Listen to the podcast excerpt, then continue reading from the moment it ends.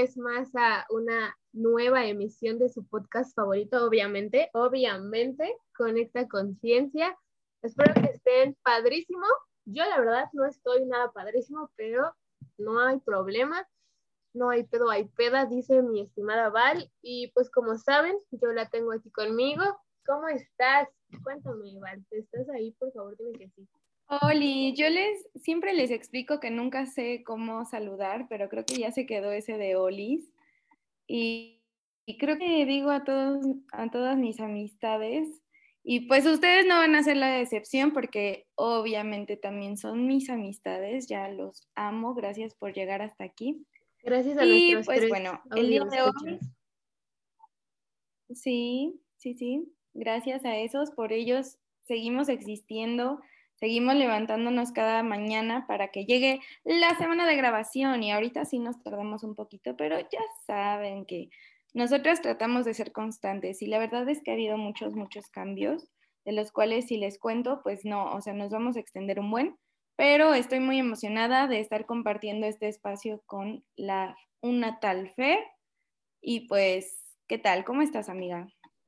Bien, amiga, estoy bien. Bueno, como dije, o sea, estoy bien, no estoy tan padrísimo como quisiera, pero X somos chavos, ¿no? Rockstars. Y pues mira, te traigo una sorpresa, amiga. El día de hoy no vengo sola. ¿Cómo, cómo ves? ¿Cómo ves? El día de hoy te traje, Cuéntanoslo todo. el día de hoy les traje un invitado especial directamente de la mismísima Hermana República. hermana República Mexicana.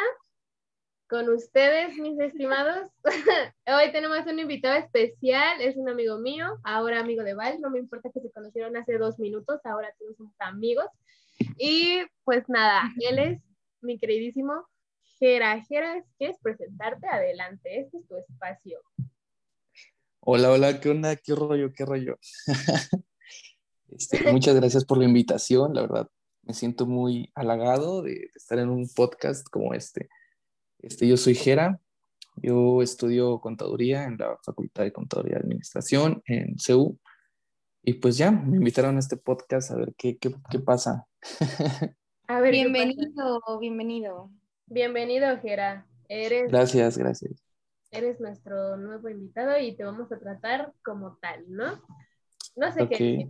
La verdad, bueno, ya, pasamos las presentaciones, ya todos nos conocemos, amistades, entonces, pues viene, vamos a lo que venimos, ¿no? Básicamente, ¿y qué es eso? Pues el tema No vino a tomar vino, ¿a qué vino? fue por vino y ya no vino, así, así, no, eso no hay que hacerlo, por favor. Bueno, seguramente ustedes están preguntándose, bueno, díganos de qué va a tratar el capítulo de hoy, ¿no? La verdad es que yo no sé, no, no es cierto, sí sé, amigos, sí sé, claro que sí, amigos, claro que sé. va a Nunca tratar sabes, el- amiga, pero no, No, no es novedad. bueno, ese es Ya va va agarrando estructura. Sí, vamos poco a poco, lentos pero seguros, dicen por ahí. Y bueno, nada, voy a dejar al mismísimo Jera a que él nos explique, ¿no? Explícanos, Jera, ¿por qué estás aquí? ¿De qué vamos a hablar? ¿Tú sabes? Porque ya, la neta yo no sé, o sea, neta no es un meme. no. Pues, pues bueno, yo, yo, yo, yo estaba pensando en poder hablar de la depresión, cómo, cómo, cómo nos ha afectado a nosotros, en cómo, cómo nos sentimos a través de ella, cómo nos afectó en esta cuarentena, eh, todo, todo ese desenvolvimiento de la depresión, eh, cómo afecta a nuestra, a nuestra misma persona, a nuestro círculo social, cómo nos desenvuelve también en el ámbito chance laboral o eh, académico. Siento que es algo que influye bastante en cómo nos desenvolvemos como personas. ¿Tú qué piensas, Fer? No, pues sí, yo creo, no, no me río por eso, no crean que eso me da risa, eso no me da risa, me río porque no tengo autocontrol, solo es por eso. Es risa nerviosa. Ajá, es risa nerviosa de que digo, y ya me voy a dar la quemada de mi vida, ¿no? En este, en este podcast. Siempre me ando quemando los podcasts, por eso agradezco que nadie lo escuche, porque nadie topa. Porque qué dirían de mí, ¿no? Sí, no, qué oso. Pero no, hablando sobre la depresión, la verdad creo que es un tema muy tabú, ¿no? O sea, es como, ay, no, no, no voy a decir que tengo depresión, porque al final creo que nunca sabemos cuándo caemos en eso. o tenemos miedo de caer en eso y resistimos en lugar fluir en lo que para tratarlo. ¿Pero tú qué piensas, amiga? No, sí, efectivamente, creo que realmente sí la depresión es un tema tabú y también es un tema bien desinformado, un tema que a veces nos da miedo tocar, porque obviamente nadie quiere aceptar que está deprimido, ¿no? O sea, creo que realmente las personas realmente muy deprimidas no, no topan cuando, como lo dijo, cuando caen en este, en este, ay, ¿cómo se dice? Eso fue, bueno, en este estado, en este estado de ánimo, porque... En este estado depresivo. Ajá, no, exacto, en este estado depresivo. Creo que realmente todo el proceso que conlleva el simplemente aceptarlo es muy duro. Y imagínate si es duro el tratar de aceptarlo, ¿cómo es? O sea, ¿cómo se transmuta ese sentimiento cuando lo sabes?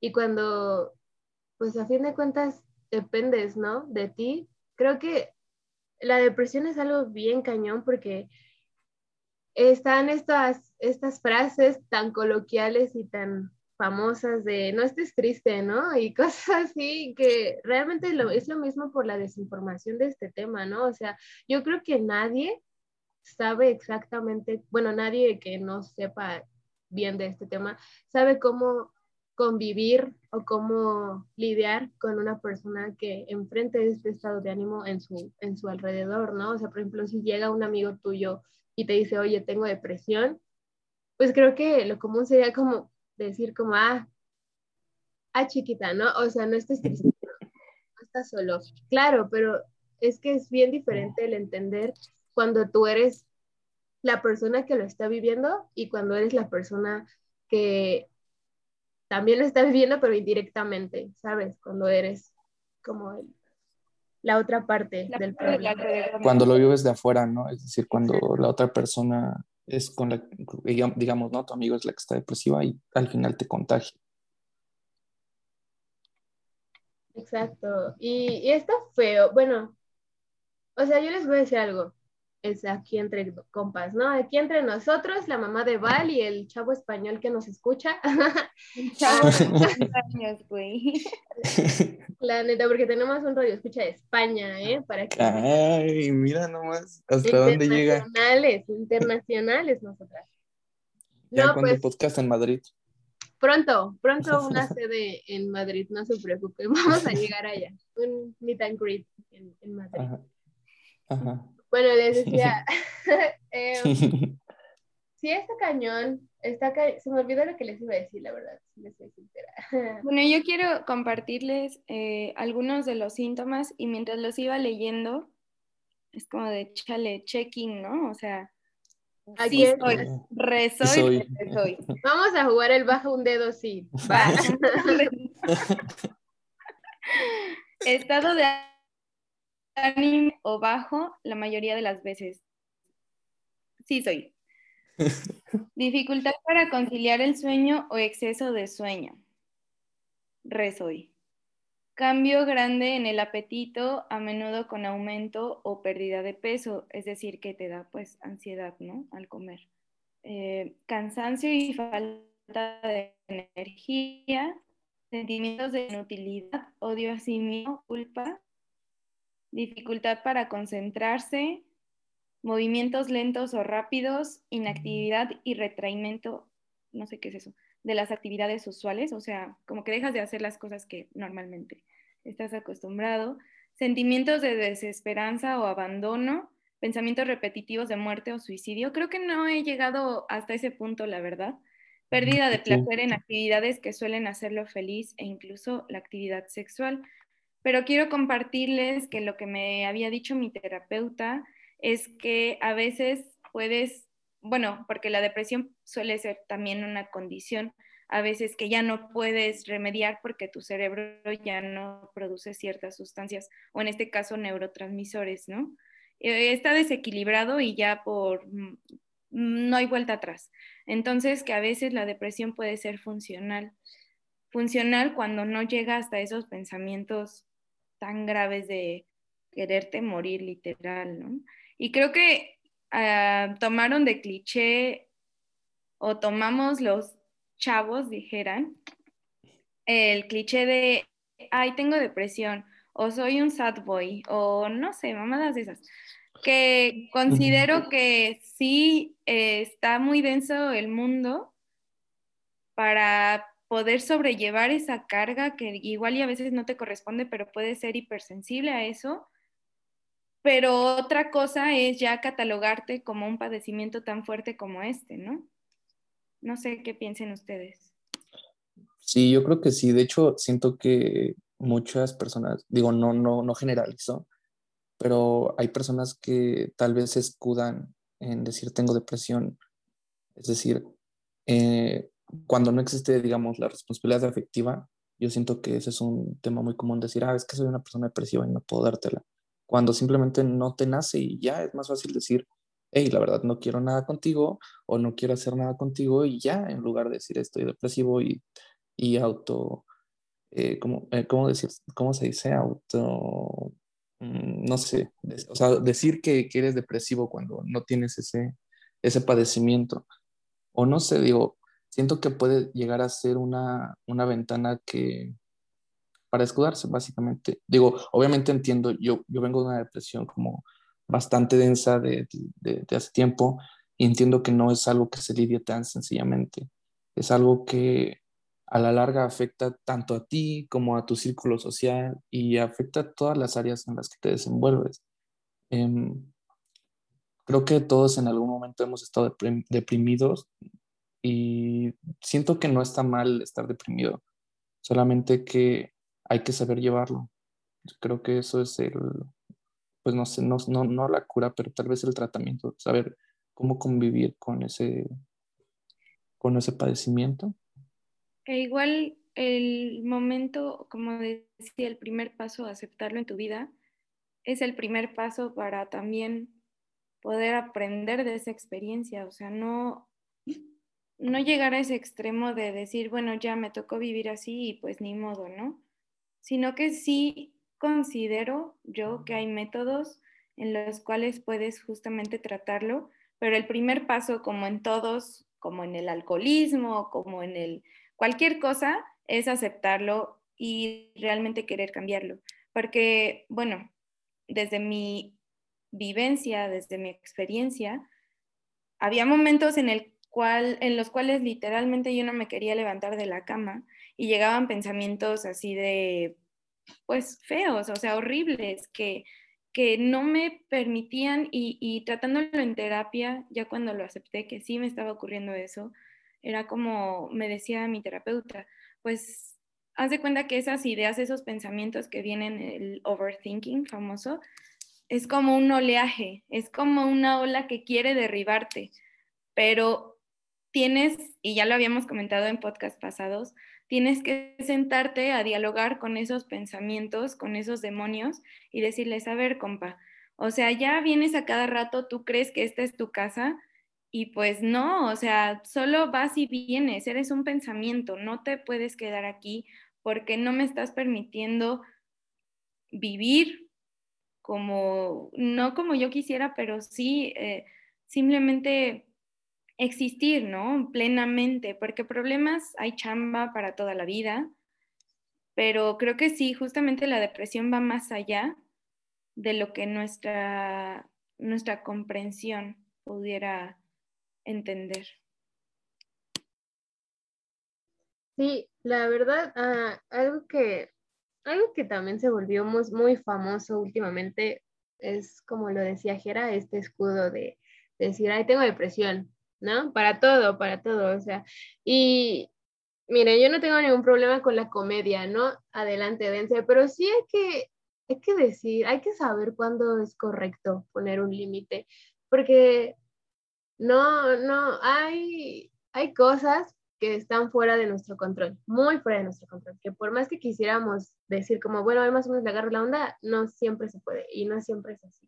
Entonces, tampoco se vale el menospreciar los sentimientos de alguien, nunca, jamás. O sea, todo, todos tenemos una irritabilidad, diferente, Obviamente, por ejemplo, a mí me puede poner muy triste algo y a Val no, o a Jera tampoco, y eso no significa que mis sentimientos sean menos importantes o no, simplemente significa que soy diferente, pero también hay que aprender a aceptar cuando, bueno, a tratar de canalizar, es que es bien importante eso, el, sentarte, como lo decía Val, y como ya lo hemos hablado mucho aquí, el sentarte contigo misma, el darte un respiro y el decir como, a ver, bro, a ver, bro, ¿qué, qué, qué está pasando? O sea, neta te tienes que dar cuenta, o sea, tú te das cuenta cuando algo no funciona, te das cuenta cuando te duele tu estómago, porque pues porque pues, no está funcionando bien, ¿no? Dices, ay, qué raro. Te das cuenta que te duele tu cabeza, pues porque te sientes mal.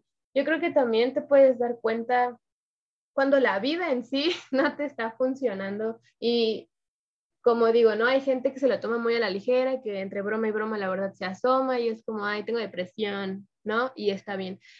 Pero creo que realmente eh, la gente que sabe que está bajo este, este síntoma, bueno, bajo esta enfermedad, porque es una enfermedad, uh, creo que no, no, o sea, usan cualquier excusa para disociarse de esa realidad como dice Val, creo que sí fue Val que dijo de, pues ya me tocó vivir así. No, no es que te toque vivir con depresión, está feo, porque la depresión no es algo que podamos elegir, ¿no? No es algo que podamos decir, ay, hoy quiero estar deprimido y mañana no. No, no funciona así. Hay gente que se la vive deprimida años de su vida. Hay gente que se la vive deprimida solo meses, solo días. O sea, depende, ¿no? También porque depende. Pero creo que más ahora, por ejemplo, en esta situación de la pandemia, donde pues todo salió completamente de control, creo que fue un gran detonador para muchas personas y me, me veo, me identifico, sí soy, bajo un dedo. Re soy. sí soy, por la dos. pandemia se arruinó física y mentalmente, sí soy. Totalmente. Completamente. Y, y este proceso nos ayudó igual mucho a, darnos cuenta que, porque a veces estamos distraídos, ok, a veces estamos distraídos, a veces sabemos que algo no está funcionando, pero no le queremos poner atención. ¿Por qué? Porque eso implica la conexión contigo misma. Y hay gente que no está dispuesto a eso. Hay gente que está dispuesto a ignorar completamente sus sentimientos con tal de seguir la vida como él la conoce, porque no sabe salir de su zona de confort, porque porque le da miedo, porque simplemente no quiere, ¿no? Y bueno, cada quien sus vidas. Yo no soy Dios, yo no soy nadie para juzgar, pero también hablamos la vez pasada, ¿no? El si no, si no sanas contigo, ¿cómo esperas tratar de, de llevar una vida plena, por así decirlo. Y es que la, vida plena es igual un cliché, o sea, el éxito para todos es muy diferente, ¿no? Mi éxito, el éxito para mí es tener una fonda o tener un puesto de miches. La verdad, si yo, yo logro eso, sí, yo voy a ser la persona más exitosa si yo logro mi objetivo. Y eso está bien, ¿no? Si Val, tal vez para Val ser exitosa significa tener 500 plantas, no sé, y, y cuando ella lo tenga yo voy a ser exitosa y está padre.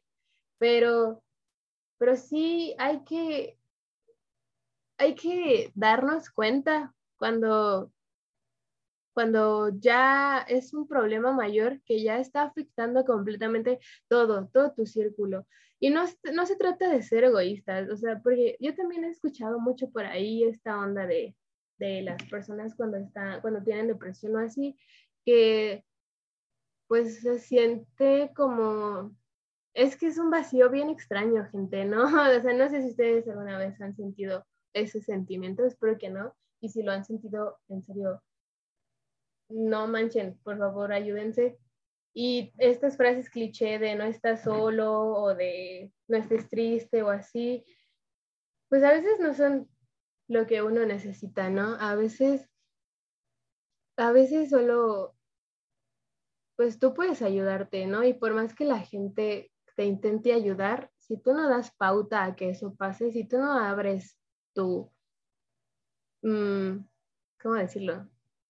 Pues sí, sí, si tú no te abres con la gente y es completamente entendible que por un tiempo no lo quieras hacer y no lo hagas, pero si decides completamente vivir así y si decides como, nada, ¿qué me importa? Ya puedo vivir con esto toda la vida, pues eso no está bien, amigos.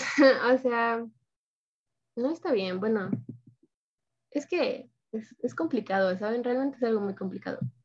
Sí, yo, yo considero, ¿sabes? Eso hace rato, hace rato lo comentaste, que dijiste que haces tu vida normal como para olvidarte, pero fíjate que a mí me pasa, hablando desde mi experiencia, claro, em, a mí me pasó mucho que yo sabía que tenía problemas depresivos, pero yo prefería ignorarlos haciendo cosas, ocupándome.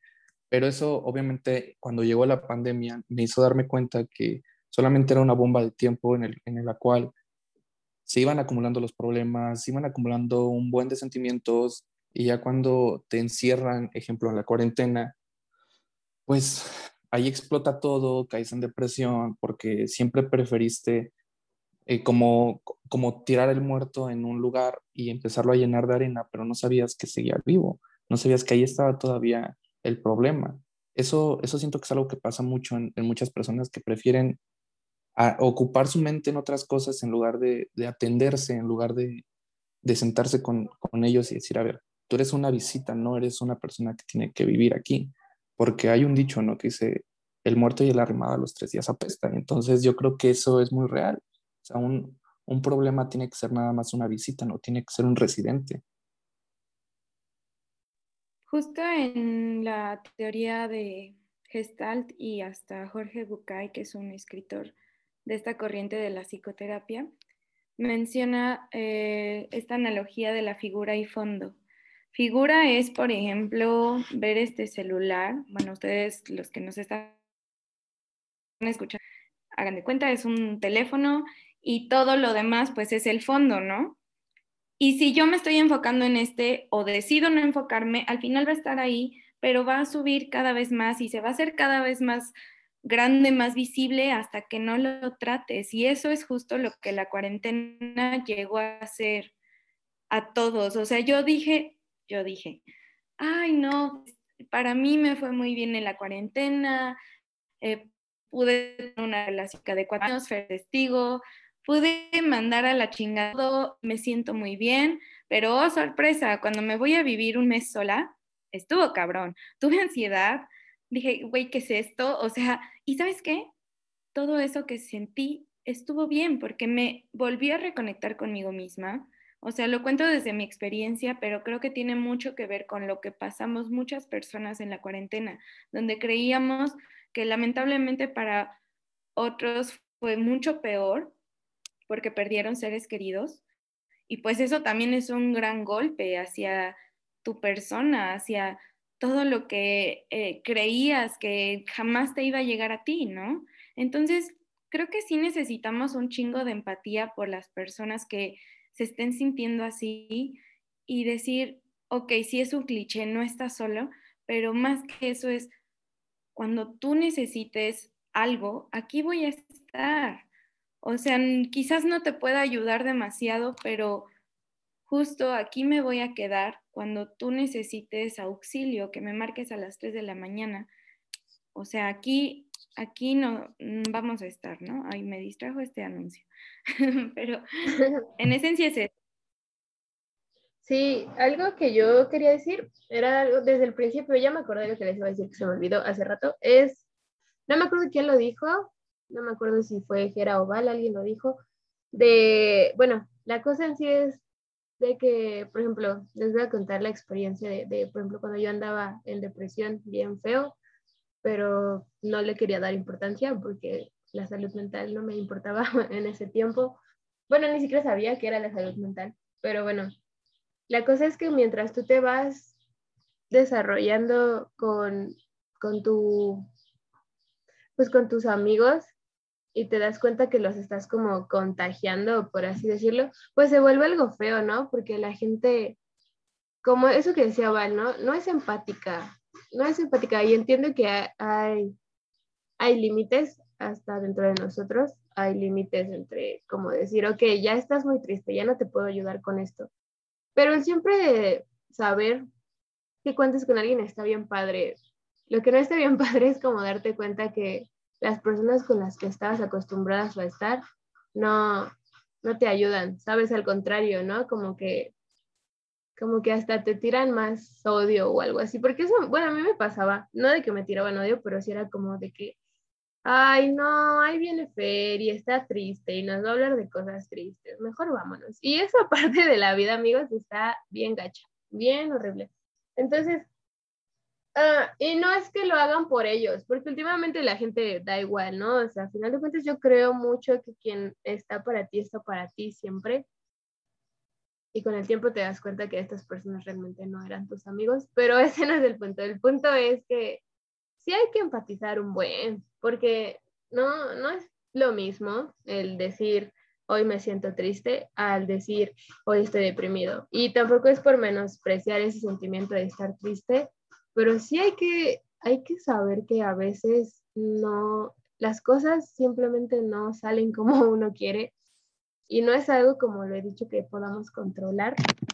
Entonces, pues sí está feo, ¿no? El el estar rodeada de gente que se supone que te iba a ayudar, pero que pues empieza a ser una molestia para ellos, ¿no? Entonces, es como lo dije, las demás personas no importan, importas tú. Y si tú no te sientes bien en cualquier lugar, con cualquier persona o así, pues también está en ti el poder hacer algo. Es que creo que todo es poder de ti, ¿sabes? Todo parte cuando tú quieres hacerlo, porque si no quieres hacerlo, lo vas a poder seguir posponiendo y lo vas a seguir arrastrando, arrastrando, arrastrando hasta que se haga más grande que tú. Y quién sabe, la verdad, quién sabe si de ahí hay vuelta atrás o no. Entonces, pues por eso el atenderse es muy importante. O sea, en serio, la terapia es una cosa bien padre, bien maravillosa pero también está, está complicado entender cuando nos tenemos que ir a terapia, ¿sabes? La otra vez estaba leyendo en Twitter, alguien, alguien comentó, alguien hizo un tweet que decía que el ir a terapia era, era la versión de ahora de el pobre es pobre porque quiere, porque digo, Chale, sí es cierto.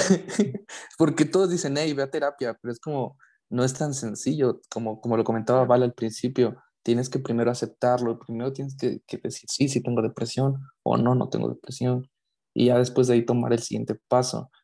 Es que no, no sé, no es tan sencillo como decir simplemente ve a terapia, porque eso conlleva muchos, eh, muchos factores, tanto personales e incluso hasta sociales, porque es decir, hoy ya se normalizó el ve a terapia, pero antes no podías decir, hey, voy a terapia porque ya todos te tachaban como, una persona con serios problemas. Digo, hoy porque ya la salud mental ya es un tema que salió a flote, pero antes la, antes la, salud mental era un tema que se tomaba a segundo plano, nadie le, tomaba importancia y quien le tomaba importancia eran mal vistos. O bueno, eso yo, lo vi en, mucha experiencia mía, que cuando tú decías, tengo depresión, era como que, pinche niño raro, hazte para allá. Y ahora es como que, y tengo depresión, es como que, este, te, te acompaño a terapia, pero no siempre fue así, hasta apenas. Y como nosotros crecimos con ese rezago de que no teníamos esa libertad de poder decir, ve a terapia, y hoy que lo quieren normalizar no es tan fácil. Es decir, si se lo platicas tal vez a un niño un poco más, más joven, te va a decir, ah, sin problema si voy a terapia. Pero nosotros que estamos viendo en nuestros 20 es más complicado decir, voy a terapia, porque crecimos con esos tabúes, con esos prejuicios que fueron preestablecidos antes de que nosotros naciéramos. Sí, sí, sí, la verdad, se me fue, se me fue la onda de que el mundo es diferente a como yo lo pienso. La verdad es que sí. no, yo sé, imagínate, si es difícil para nosotros, bueno, difícil entre comillas para nosotros el todavía tratar de normalizarlo o aceptarlo, ¿cómo es más difícil para la gente mayor, ¿no? Que obviamente no nació como con esta cultura de la educación, de la salud mental, pero yo decía de la educación sexual y ya, no, pues esto tampoco, pero bueno, no tiene pues nada también, que... también, también, también, también, sí, sí, sí, es cierto. Pero bueno, ese es otro tema. La cosa es que sí, es tiene razón, Jera, es un proceso que no es nada fácil. Que quede claro, igual que ir a terapia no solo es porque estás deprimido, puedes ir a terapia pues, por cualquier cosa que no esté saliendo bien contigo y está completamente bien. Pero sí, el, el ir no es solo como no es solo como decir, bueno, ya mañana empiezo a ir a terapia, qué padre. No, la verdad, al menos en mi experiencia, a ver, no sé tampoco qué tan ético sea que yo les cuente mi experiencia, pero bueno, yo Tú date. Ya me voy a dar. Lloro. Igual nadie, nadie escucha. No me, no me importa. Aquí lloramos juntos. Aquí, Simón, ya está, ¿no? Esta sesión de terapia, este, este podcast. Pues yo he ido, yo empecé a ir a terapia, por así decirlo, desde kinder porque estaba mal de mi cabeza. No, desde primaria, porque hacía cosas que no debía hacer. Banda, neta, la neta sí tenía problemas. Pero ya pasó, ¿no? Crecí, mejoré. Pero algo bien curioso que me pasaba siempre, que por ejemplo, porque yo iba a terapia, pero nunca era como algo continuo, ¿saben? Solo iba como una o dos veces porque me mandaba la directora y ya, adiós para siempre. Pero siempre que yo iba y siempre que empezaba este proceso con un nuevo psicólogo, con un nuevo, nuevo terapeuta, todo ese proceso, no saben, la primera sesión siempre era llorar y llorar y llorar y no poder decir ni una palabra. O sea, en serio.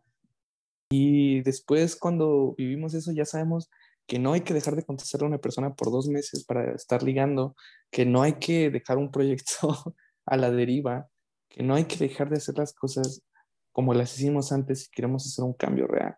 Exacto. Las pequeñas cosas hacen cambios, cambios gigantes. Cambios muy grandes. Y, y sí, es como les dije, no esperen que el cambio del el proceso lo tengan de un día para otro. A veces pasa y eso está bien padre, ¿no? Y si te pasó es, si te pasa eso, qué chido.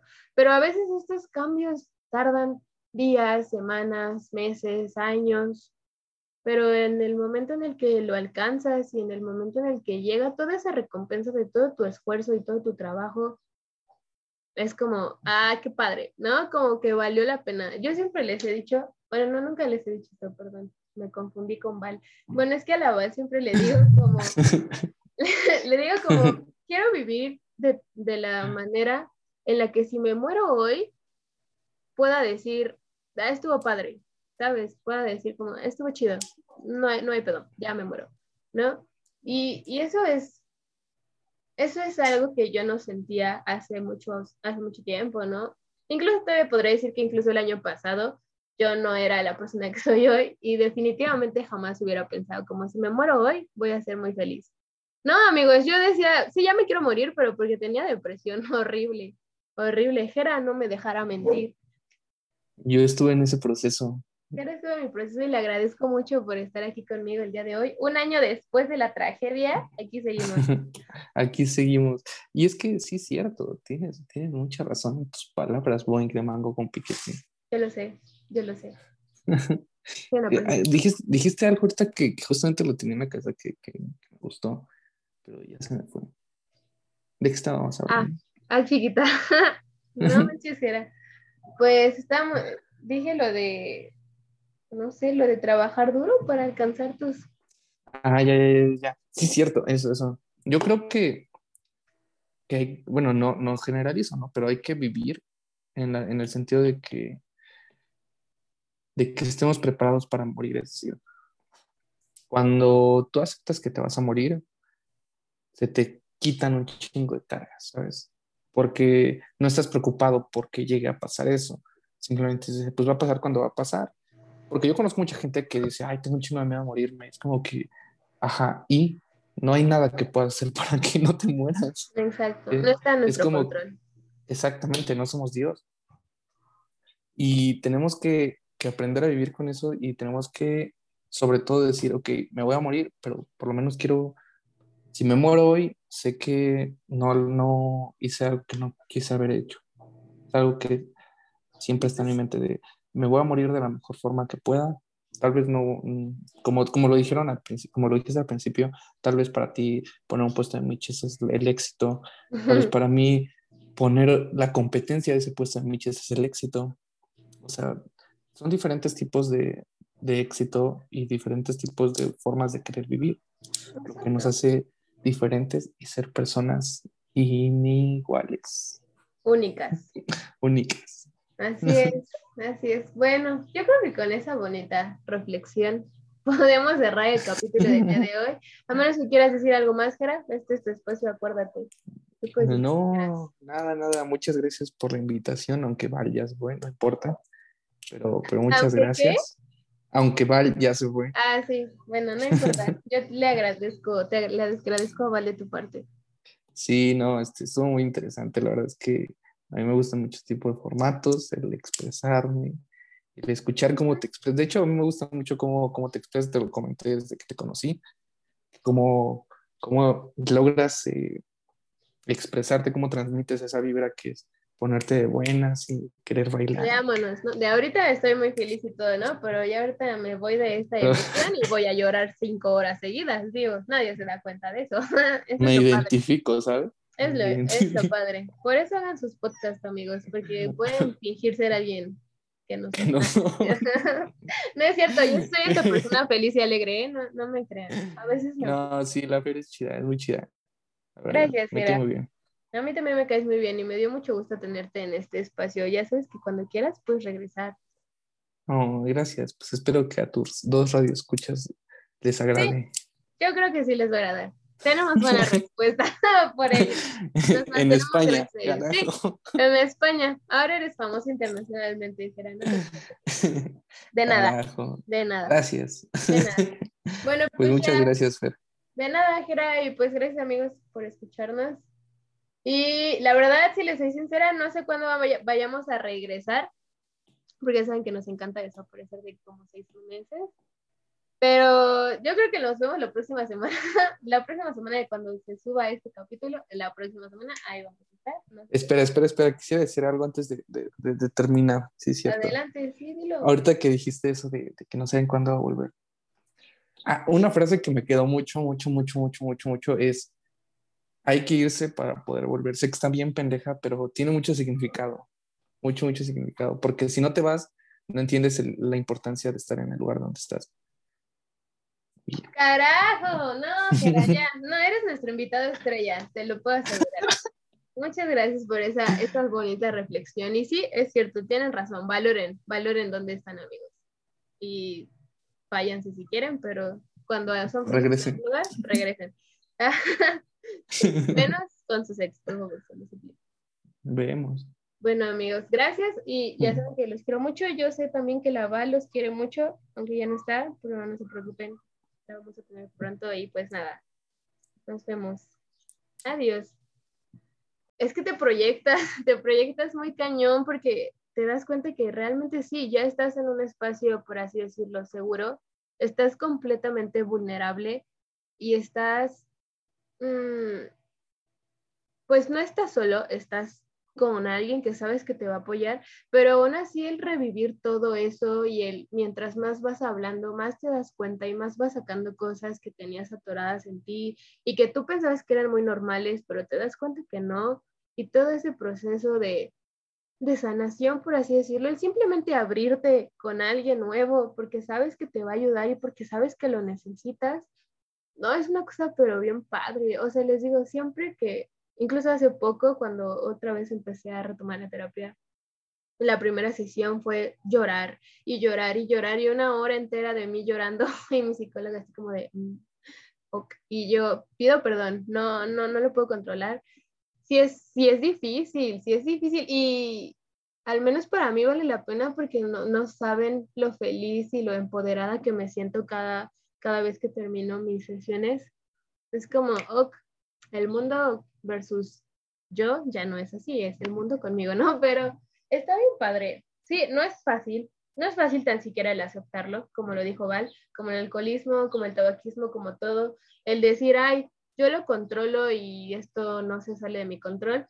No siempre es así, chavos, no siempre es así, uno no siempre controla lo que pasa. Y como les dije, ¿no? A veces por estarlo evitando tanto, no te das cuenta que ya te consumió, ¿no? No te das cuenta que ya, ya estás en un punto donde ya estás muy cañón salir, pero eso no significa que no se pueda salir, ¿saben? Sé que hay gente que se ha sentido muy mal por años, por años, porque yo tengo un amigo que sufre este, depresión, ¿no?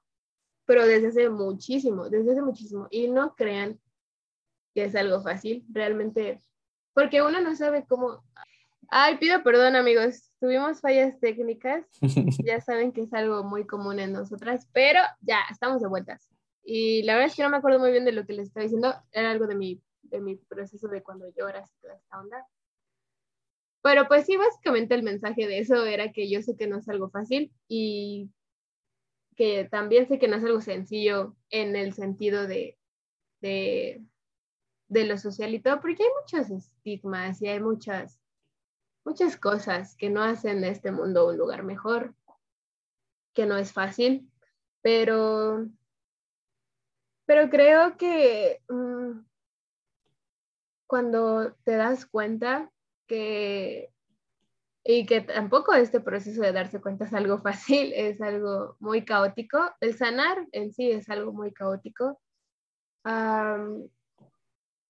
Mientras lo vas haciendo así sea pasito a pasito, o sea, así sea la acción más mínima que tomes, aunque sea un día a la vez, eso hace muchísimo la diferencia para un gran cambio después. O sea, porque tampoco esperen que de un día para otro la depresión se va, ¿no? Hay gente que incluso tiene que medicarse para sobrellevar esto. Tenemos un ejemplo aquí, no voy a decir nombres. Pero está feo, imagínate depender de otra cosa para poder generar tus propias sustancias químicas naturales que se supone que deberías generar tú, como la dopamina, la serotonina y todo esto, pero no, necesitas fármacos para poder hacerlo. Está cañón, está feo, amigos. No se droguen, en serio. No se droguen. Hace rato platicaste lo de dejar el cigarro y dejar todos esos vicios como el alcoholismo. No, no, sé eso. Dejarlos. No, no, no, no, no, no, pero hiciste una mención a ello, perdón. Ajá. No. Yo siento que, a ver, ¿tú qué consideras alcoholismo?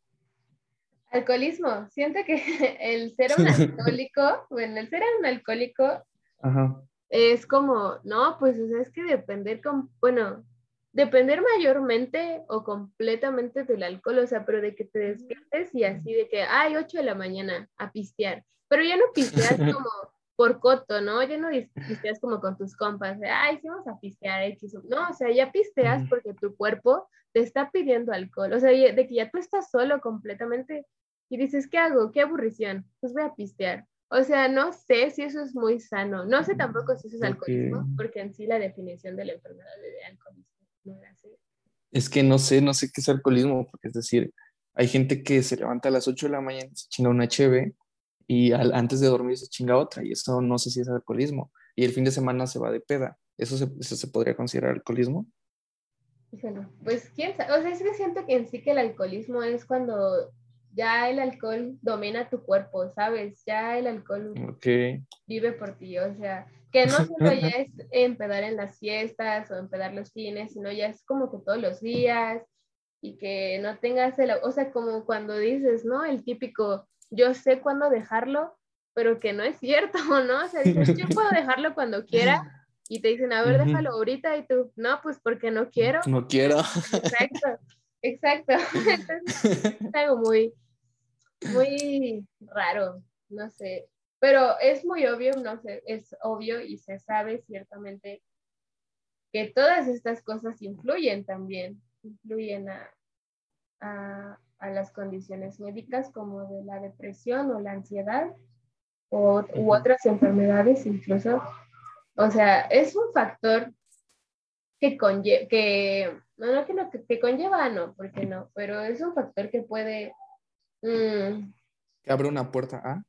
Pues puede ser, sí, ¿no? O sea, no digo que porque fumes ya te va a dar depresión o ansiedad, no, porque tomes, no, pero...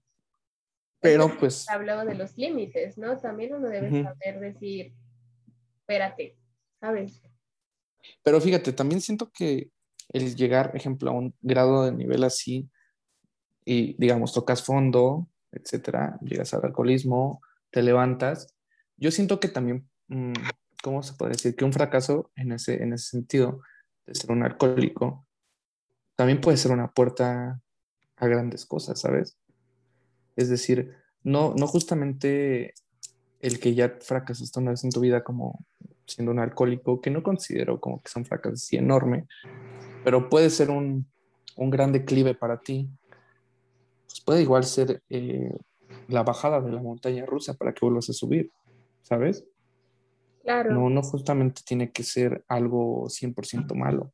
Sí, no, no. O sea, bueno, pido perdón si alguien, bueno, si sintieron como que lo decía como algo malo. No lo digo en ese sentido. y esto es, es también bien importante porque, por ejemplo, están esas esos estándares, esos estigmas de que, por ejemplo, la gente que tiene algún vicio con lo que sea es mala. Y eso no es cierto, banda. Eso no es cierto. No, en serio, o sea. Sí, sí, sí. Esta, esta, por ejemplo, les voy a contar una anécdota que no tiene nada que ver, pero quiero que sea, que se vea, ¿no? El problema. Yo, yo conocí a una persona bien padre, neta bien padre, un chavo súper buena onda, súper bien padre, ¿no? Una persona bien increíble. Y una vez, uh, por cuestiones de la vida, me lo encontré y estaba, él estaba fumando marihuana. Y yo le saludé bien feliz y él como que se sacó un buen de onda y me dijo, oye, no soy una mala persona, ¿eh? Y yo, ¿a qué te refieres? Y me dijo, sí, no, no soy una mala persona, no crees que soy una mala persona. Y yo, como, ¿por qué creería que eres una mala persona? Y me dijo, pues es que estoy fumando. Y yo, ¿y qué tienen? Ni tú invita. Sí, saca. Hay gente que no tiene vicios y es el mismísimo diablo. O sea, que tampoco, tampoco quiero dar esa referencia a, o sea, no. También, como todos sabemos, el proceso no es algo lineal. El proceso para cualquier cosa no es algo lineal, jamás. Es una montaña rusa, como dice Jera, tienes altas, tienes bajas, andas ahí estándar y está bien. Y sí, puede que incluso haya cosas que te, que te hagan tocar fondo, para bien o para mal. Y te das, por ejemplo, yo me di cuenta, yo toqué fondo con, con el alcohol, pero una, desde que me caí, no supe por qué, me abrí la cara, dije, ok, ok. sí, Creo que sí, pasó, pues, parece chiste, pero es anécdota. O sea, yo me acuerdo que en ese punto sí dije, no, bro, pues ya, o sea, tomar tanto al grado de que ya no te acuerdes de nada y que ya encima te lastimes, pongas en riesgo tu integridad como persona, ya está cañón, ¿no?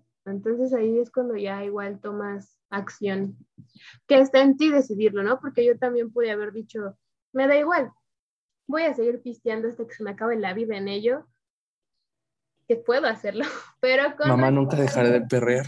Mamá, no hay pedo, tengo seguro médico, ¿no? No, amigos, no hagan eso, no, neta, algo que me decía mi psicóloga siempre que le tocaba, siempre que le tocaba este tema de, de tocar fondo, me decía, me decía algo así como, Qué bueno que te diste cuenta que era un problema. Qué malo que tuvo que ser hasta que toques fondo. No siempre y no es necesario, más bien no, no, el punto de esto es que no toques fondo para que te des cuenta de las cosas, ¿sabes? Porque imagínense, ¿no? Que tu vida se base en a, cada rato estar tocando fondo para reinventarte. Eso no está bien, por eso, por, más que nada porque pues no te hace bien a ti, no te hace bien tener estas conductas autodestructivas que a veces no sabemos que son conductas autodestructivas hasta que ya nos autodestruyeron, ¿no? Y ahí decimos como, ah, chale, tal vez sí tenían razón en, no, en que no debía hacer eso. no debía hacer eso. no debía hacer eso, pero no, o sea, es que los límites, ¿sabes? Los límites son una cosa. Es que hay que saber poner límites. Exacto. para cualquier cosa, tanto buena como mala, ¿sabes? Hay que saber decir, hasta este momento puedo llegar y hasta el otro momento puedo llegar. Porque si solamente estás camina y camina y camina y camina, incluso para bien, ¿sabes? Es decir, no, no tienes que solamente caminar a lo güey en, en la vida, tienes que poner un límite, tiene que haber un cruce de peatones, tiene que haber un semáforo que te diga ahí, tómate un descanso y ya después continúa. Sí, tampoco quieran hacer todo de un jalón, amigos, porque tampoco sale así, tampoco, esa no es la forma. Bueno, sé que a algunos les funciona y esa es su forma de vivir, pero vemos, ¿no? Vemos cómo les cobran los años la vida. no me hagan caso. No, aparte, no. Continúa, No, no, tú, tú, tú, tú, yo. No, no, no, no. Ah, pero porque este podcast era así, ¿no? Se acaba. Ah, seguramente también están preguntándose dónde estaba. Igual se tuvo que ir, pero no se preocupen, va a regresar luego, un día de estos, se los prometo. ya soy la nueva igual. Ándale. no, por favor. No, no es cierto. No, pues sí, este de los límites es bien, cállate, es bien importante. O sea, incluso simplemente al cenar, ¿no? Cuando vas a cenar, que ya son como las 11, te debes, poner el límite de que no puedes cenarte unos tacos así llenos asquerosamente y bastardamente de de grasa o algo así, porque te va a doler la panza. ¿Estás seguro? No te vas a sentir bien al día siguiente. Entonces, por eso es como, como en todo, en todo hay que poner límites para que no se pasen contigo y para que tampoco tú te pases de lanza con otras personas, ¿no? Como te lo dije, como siempre lo decimos, hay que ser empáticos, hay que ser empáticos y darnos cuenta que pues todos tenemos una realidad distinta, ¿no? Y no podemos andar por la vida actuando como si nada nos importara. Sí, fíjate que eso, es bien, real lo de, lo de... Eh, bueno, ahorita estoy pasando por unos estragos económicos.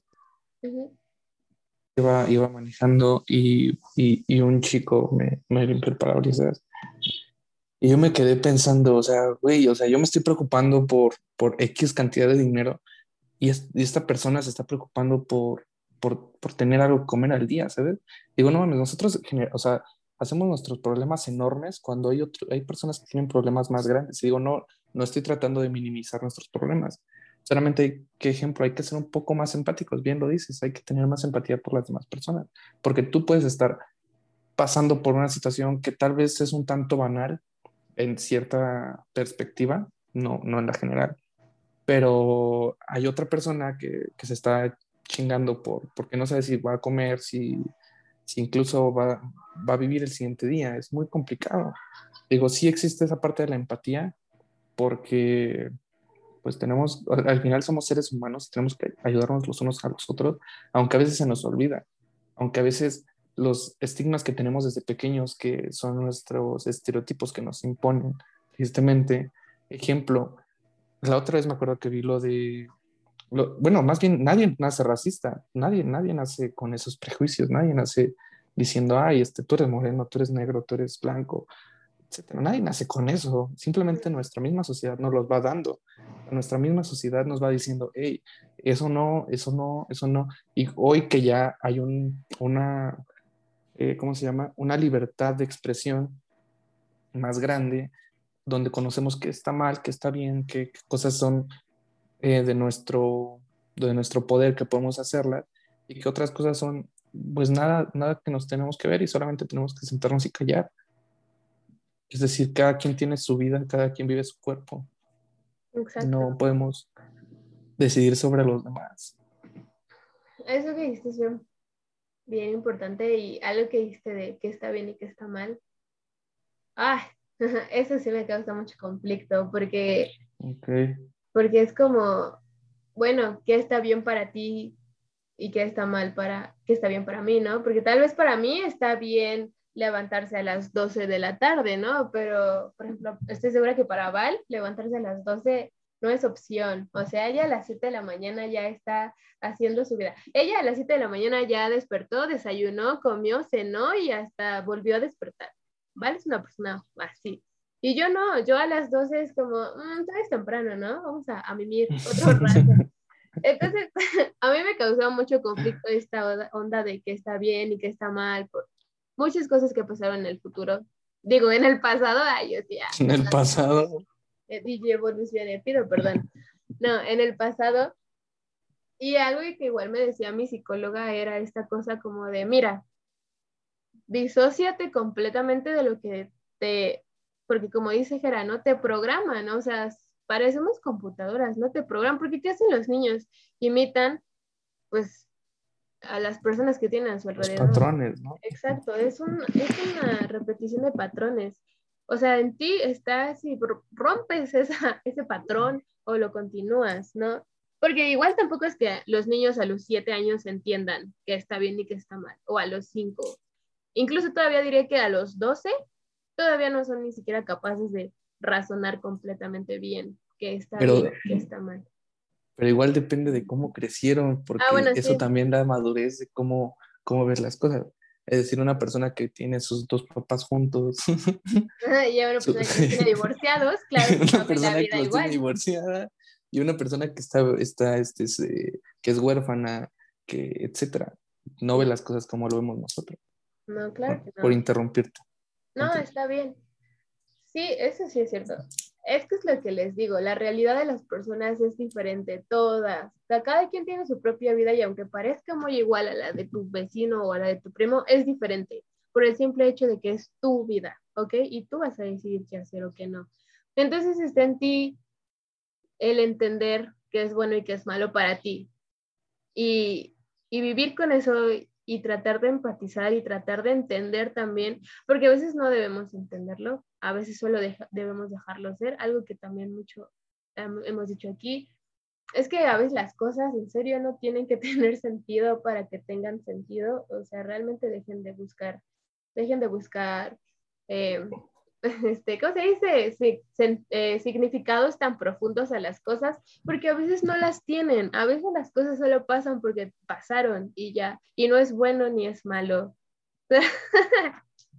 es que amigos, si ustedes pudieran estar viendo lo que yo veo en estos momentos, entenderían, pero sí, o sea, no, tampoco, tampoco se trata en, en esta onda del overthinking, de cuando piensas tanto en algo, de si estuvo bien, si estuvo mal, si lo pudiste haber hecho de otra forma. No, amigo, tienes que entender que lo que hiciste en, en determinado tiempo, lo hiciste de esa forma porque era la información y el conocimiento que tú tenías, ¿ok? Y mientras más vas creciendo y te das cuenta de, de cómo pudo ser o pudo no haber sido, a veces es porque ya alcanzaste una madurez distinta, ¿no? Y ves las cosas diferente, pero jamás te debes sentir culpable y jamás te debes echar la culpa por haber hecho las cosas como las hiciste, porque en ese momento tú entendías el mundo así. Y ok, sí se vale después decir como, ah, bueno, pido perdón y así, pero siempre darte cuenta que esa persona del pasado tuya ya no te representa, ¿ok? Y, y está en ti si si decides tomarlo como algo bueno o como algo malo. O sea, yo la verdad les recomendaría que lo tomen como algo bueno, porque es como, bueno, estoy creciendo, ¿no? Y estoy dándome cuenta de muchas cosas y eso es mejor. Pero cada quien. Ah, ah, eso que dices es muy real, de la ignorancia del pasado nunca va a opacar la sabiduría del futuro. O del vámonos, vámonos, vámonos. Voy a poner eso de portada de este podcast. La ignorancia del pasado, ¿qué? ¿No define la sabiduría del futuro? Ajá, no opacará la sabiduría del futuro. Gran frase, amigo. Es, que es, es, es una gran frase. Es decir, nosotros cometemos muchos errores que se convierten en experiencias